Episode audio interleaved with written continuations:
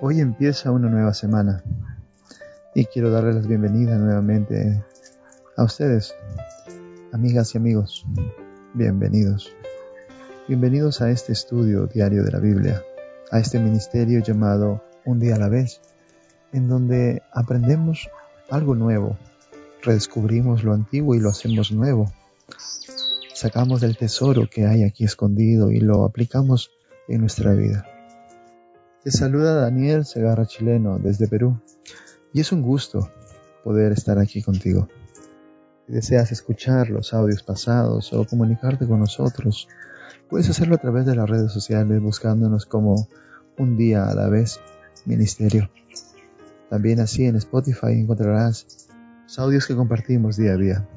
Y así puedes compartir si es de tu agrado el audio con otros para que otros también conozcan, para que otros también mediten, reflexionen en su vida. Por eso si estos audios te sirven o te han sido de provecho, compártelos. Es la voluntad de este ministerio. Así también si deseas apoyarnos o involucrarte de alguna manera, puedes contactarnos.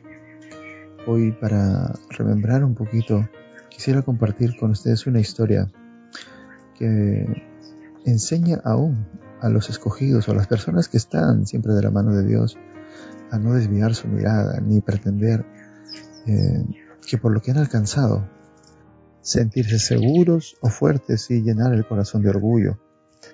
La historia se encuentra en el segundo libro de profeta Samuel, en el capítulo 24, donde David, que es rey de Israel y reina sobre las doce tribus, toma una decisión por su cuenta. Leamos. Volvió a encenderse la ira de Jehová contra los israelitas, e incitó a David contra ellos, diciéndoles, Ve y haz un censo de Israel y de Judá. Y el rey dijo a Joab, general de los ejércitos que estaba con él, Recorre todas las tribus de Israel, desde Dan hasta Berseba, y haz un censo al pueblo para que yo sepa el número de los habitantes. Y Joab respondió, Que Jehová tu Dios multiplique al pueblo cien veces más de lo que es, y que pueda verlo mi señor el rey. Pero, ¿Por qué se complace en esto mi señor el rey?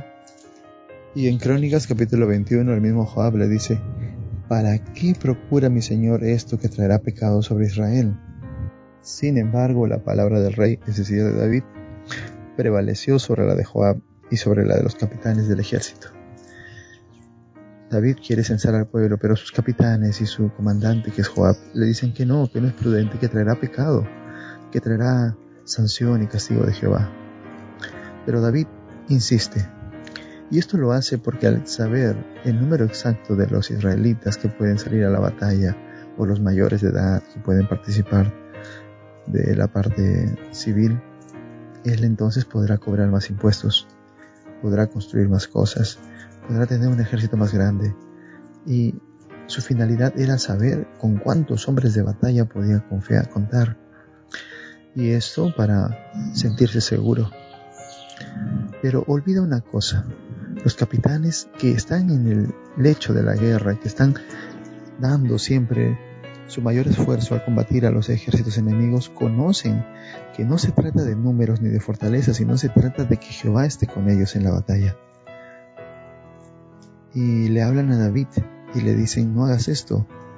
La confianza no debe estar en los números, no debe estar, no los censes, vas a traer pecados sobre el pueblo, Jehová se va a disgustar, no es prudente. Pero David quería saber esto, y lleno de orgullo, mandó a los soldados y a sus capitanes y a su comandante a censar al pueblo durante nueve meses. Y estos al regresar le dijeron, tienes más o menos un millón de hombres en Israel, y de los cuales son quinientos mil aproximadamente en Judá. Entonces, él al saber estos números alegró su corazón, pero se dio cuenta de lo que había hecho. Había dejado de confiar en Dios y poner la seguridad de su reino en manos de Dios y quiso pasarla a los números, al poderío militar, a la capacidad de lucha que tendría su ejército. En el verso 10 dice, Después que David censó al pueblo, le pesó en su corazón y dijo David a Jehová, He pecado gravemente por haber hecho esto, pero ahora Jehová te ruego que quites el pecado de tu siervo, porque he actuado muy neciamente. Por la mañana, cuando David se levantó, vino el profeta Gad, el vidente, trayendo palabra de Jehová a David y le dijo, Tres cosas te ofrezco, tú escogerás una de ellas para que yo la haga. Que vengan siete años de hambre sobre tu tierra, que huyas tres meses delante de tus enemigos o que haya tres días de peste en tu tierra. Piensa ahora y mira que debo responder al que me ha enviado. El profeta pide la respuesta en ese momento porque Dios le ha enviado con el mensaje de reprensión para ese hombre, que a pesar que reina, a pesar que es considerado por él su estrella, es considerado su rey más precioso, comete este pecado al confiar no en Dios, sino en su propio orgullo. Se desvió y tropezó. Entonces David dice, prefiero tres días caer en manos de Jehová porque sus misericordias son muchas. Y entonces el ángel de Jehová vino y levantó su espada contra Israel y murió de entre el pueblo setenta mil hombres, desde Dan hasta Berseba, en casi todas las tribus. Pero cuando llegó a Jerusalén, Dios se compadeció de Jerusalén y le dijo al ángel, detén tu mano. Y el profeta Gad vino delante de David y le dice, levanta un altar en este lugar que te señalo para Jehová, para que pase pues y se detenga la peste. Y David corrió y compró el lugar donde está, donde se edificaría el templo de Jerusalén después, al ver al ángel de Jehová allí, se arrodilló y postró, entendió que se había equivocado y puso allí un holocausto y una ofrenda para que perdone su necedad. Y es que a veces la mala decisión de alguien puede arrastrar a todo un pueblo al pecado. Está claro que la batalla no se gana por la fortaleza o los números, por la capacidad del ejército, sino se gana si tu confianza está en Jehová. Las batallas que vivas, que libres en esta semana, no las hagas esperando o pensando en que tienes tales recursos y eres así o tienes tales cosas. No. Pon toda tu esperanza y toda tu confianza en Dios y deja que Él obre. No vaya a ser que al poner tu confianza en aquellas cosas que son innecesarias para tu salvación, venga sobre tu casa desdicha, venga sobre tu casa tristeza o enfermedad causa de que tú crees que lo que haces es correcto, pero sin embargo estás arrastrando a tu casa, a tu hogar, a los que amas, hacia un camino de muerte. Pon tu confianza en Jehová hoy y Él hará en tu vida lo que necesites que se haga. Antes de iniciar nuestro estudio, hagamos una oración. Querido Padre Todopoderoso que estás en el cielo, te damos gracias Señor por este nuevo día. Gracias por la bendición que es conocerte. Gracias por despertar, Señor. Empieza una nueva semana y queremos estar de tu mano, poner nuestra confianza en ti, saber que a donde vayamos tú estarás con nosotros y nos protegerás, que quitarás de nosotros todo aquello que nos estorbe para crecer en ti. Hoy, Señor, venimos ante ti para pedirte esto. Que limpies nuestro corazón y nuestra mente, que nos ayudes a mirarte a ti antes que a lo material, que nos ayudes a depender de tu mano, que haya en nuestro corazón la esperanza de la paciencia en ti. Y no que dependamos, Señor, de los objetos o de la vanidad que trae la vida. Hoy, Señor, te pedimos esto. Ayúdanos. Que tu amor se perfeccione en nosotros. Permítenos, Señor, cuidar de nuestros hogares, de nuestros seres queridos. Danos fortaleza y trabajo Danos, Señor, el sustento para nuestros hogares. Esto te lo pedimos en el nombre de Cristo Jesús. Amén.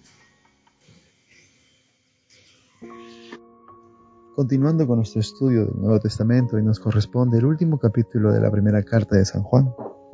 Es el capítulo 5, y este capítulo empieza diciendo, Todo aquel que cree que Jesús es el Cristo es nacido de Dios, y todo aquel que ama al que engendró, ama también el que ha sido engendrado por él.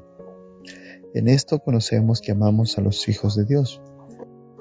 Cuando amamos a Dios y guardamos sus mandamientos, pues este es el amor a Dios, que guardemos sus mandamientos y sus mandamientos no son gravosos, porque todo lo que es nacido de Dios vence al mundo, y esa es la victoria que ha vencido al mundo, nuestra fe. ¿Quién es el que cree que vence al mundo? Sino el que cree que Jesús es el Hijo de Dios. En esta primera parte del capítulo 5 encontramos tres elementos que son inseparables, algo de lo que ya se habló desde el capítulo 1 hasta el capítulo 4, acerca del amor al prójimo, el amor a Dios y el guardar los mandamientos. Estos tres elementos están relacionados íntimamente. No se puede amar a Dios sin guardar sus mandamientos, y no se puede amar al prójimo sin guardar los mandamientos de Dios. Los tres tienen una relación innata, pues la ley de Dios ordena amar a Dios y amar al prójimo. Entonces los tres, como aquel vínculo de la deidad, aquellos tres elementos que mencionamos, viven de manera inseparable. No es posible separar la ley de Dios del amor a Dios y del amor al prójimo. En esto conocemos, dice, que amamos a Dios y guardamos sus mandamientos. En esto conocemos que amamos a nuestro prójimo porque todo lo que es nacido de Dios vence al mundo. Ah, sí, es la fe lo que nos ayuda a vencer el mundo. ¿Quién es aquel que cree que vence al mundo sino el que cree que Jesús es el Hijo de Dios? Aquellos que pueden vencer al mundo y a la tentación que viene de él son aquellos que han puesto su fe en Cristo, que creen que Él es el Hijo de Dios, que están convencidos. Juan intenta hacerles entender a su público, a los oyentes, a los lectores, que es necesario creer que Jesucristo es el Hijo de Dios y que por ende en Él hay salvación. Pero para demostrar el amor del cual Dios proclama con su Hijo a los hombres, es necesario obedecer sus mandamientos, pues estos traen armonía entre Dios y los hombres. Juan trata de aclararlo para que se entienda que no se puede separar esos tres elementos. Son inseparables. Tú puedes decirle a un hombre que no robe, que no mate, y él quizás entienda, pero es solamente tu palabra la que le dice. No puedes intentar que él sea un hombre moral si simplemente por convicción propia lo intenta hacer. Es muy complicado. En cambio, si tú dices, no robes porque Dios no quiere que robes. La situación cambia porque hay una voz superior, poderosa, santa, que es el que dicta, que es el que gobierna y ordena al hombre no robar. Por eso es imposible querer separar a Dios de lo moral. Lo moral funciona cuando Dios está presente. Pues ten presente que si Dios está en medio de tu hogar, habrá una barrera que protegerá a que tú rebases la línea de tus promesas a tu hogar, a tu familia. No entrar en el adulterio ni el codiciar la mujer de otro, pues su amor se perfeccionará en ti por la comunión diaria con Cristo, por el bautizo diario del Espíritu Santo. Y eso evitará que todo cuanto suceda en tu día arremeta contra tu vida y tu corazón y te destruya. Así la palabra de Dios se levante como una barrera de protección, una vacuna contra la infección del pecado. El verso 6 continúa diciendo, Este es Jesucristo que vino mediante agua y sangre, no mediante agua solamente, sino mediante agua y sangre, y el Espíritu es el que da testimonio, porque el Espíritu es la verdad. Tres son los que dan testimonio en el cielo, el Padre, el Verbo y el Espíritu Santo, y estos tres son uno, y tres son los que dan testimonio en la tierra, el Espíritu, el agua y la sangre, y estos tres concuerdan. Si recibimos el testimonio de los hombres, mayor es el testimonio de Dios, porque este es el testimonio con que Dios ha testificado acerca de su Hijo. El que cree en el Hijo de Dios tiene el testimonio en sí mismo. El que no cree a Dios lo ha hecho mentiroso, porque no ha creído en el testimonio que Dios ha dado acerca de su Hijo. Y este es el testimonio, que Dios nos ha dado vida eterna, y esta vida está en su Hijo. El que tiene al Hijo tiene la vida. El que no tiene al Hijo no tiene la vida. Juan en esta porción del capítulo 5 ahora nos lleva a entender que al igual que hay una armonía entre estos tres elementos mencionados antes de la ley, el amor al prójimo y el amor a Dios, ahora Juan dice lo siguiente, que el testimonio de Dios es el que proclama que Cristo ha venido a la tierra para salvarnos, que le creamos a Dios cuando a través de la escritura leemos que Él declaró diciendo, Este es mi Hijo amado en el cual me complazco. Y lo hizo cuando Cristo emergió de las aguas. Y así también cuando Cristo, sobre el madero, clavado en esa cruz como un criminal, Él clamó a su padre diciendo Eli, Eli, sabactani. Esa misma cruz, un sentenciado a muerte clama por perdón y redención ante el mismo Hijo de Dios y la reconoce por obra del Espíritu Santo, diciéndole, acuérdate de mí cuando vengas en tu reino. Así, los tres dan testimonio, tanto el Padre como el Espíritu y el Hijo. Dan este testimonio que dice, este es el testimonio que Dios ha dado, vida eterna, y esta vida está en su Hijo. El que tiene al Hijo tiene la vida, el que no tiene al Hijo no tiene la vida. Esta es la conclusión de por qué el mismo Dios habla y dice para nosotros este testimonio para que tú lo sepas. Y Juan nos da hoy día algo más. Nos dice, el que tiene al Hijo tiene la vida eterna. El verso 13 continúa diciendo, Estas cosas os he escrito a vosotros que creéis en el nombre del Hijo de Dios, para que sepáis que tenéis la vida eterna y para que creáis en el nombre del Hijo de Dios. Esta es la confianza que tenemos en Él, que si pedimos alguna cosa conforme a su voluntad, Él nos oye. Y si sabemos que Él nos oye en cualquier cosa que pidamos, sabemos que tenemos las peticiones que le hayamos hecho. Estos tres versículos nos muestran algo particular para los que creemos en Cristo. Pues que si nuestras oraciones son hechas conforme a la voluntad de Dios, Él las escucha. Él oye lo que clamamos y lo que pedimos, si vamos conforme a su voluntad.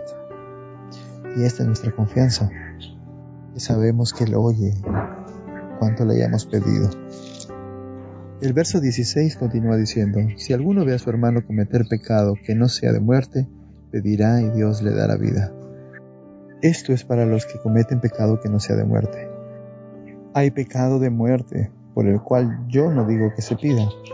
Toda injusticia es pecado, pero hay pecado no de muerte.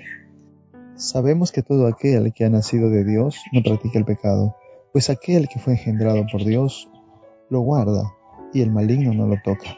Sabemos que somos de Dios y el mundo entero está bajo el maligno, pero sabemos que el Hijo de Dios ha venido y nos ha dado entendimiento para conocer al que es verdadero y estamos en el verdadero, en su Hijo Jesucristo.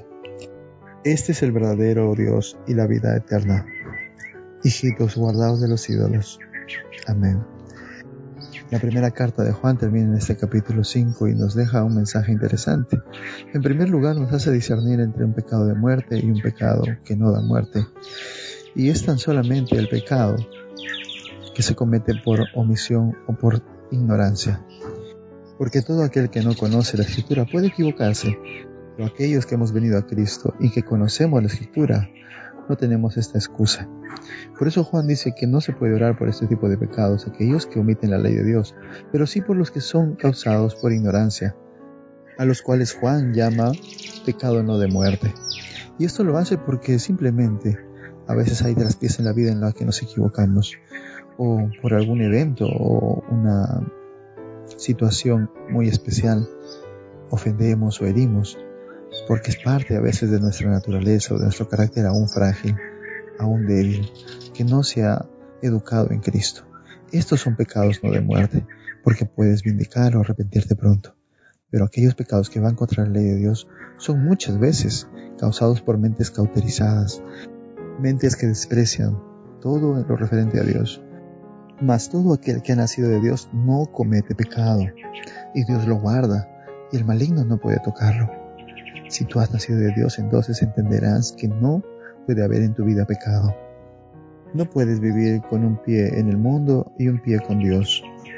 Ahora tú ya conoces y sabes que el Hijo de Dios vino para darte entendimiento, para que conozcas que es verdadero y que debes estar con el que es verdadero, para que diferencies entre el bien y el mal de manera innata, de manera prudente, pues has sido engendrado por Cristo y has renacido a una nueva vida.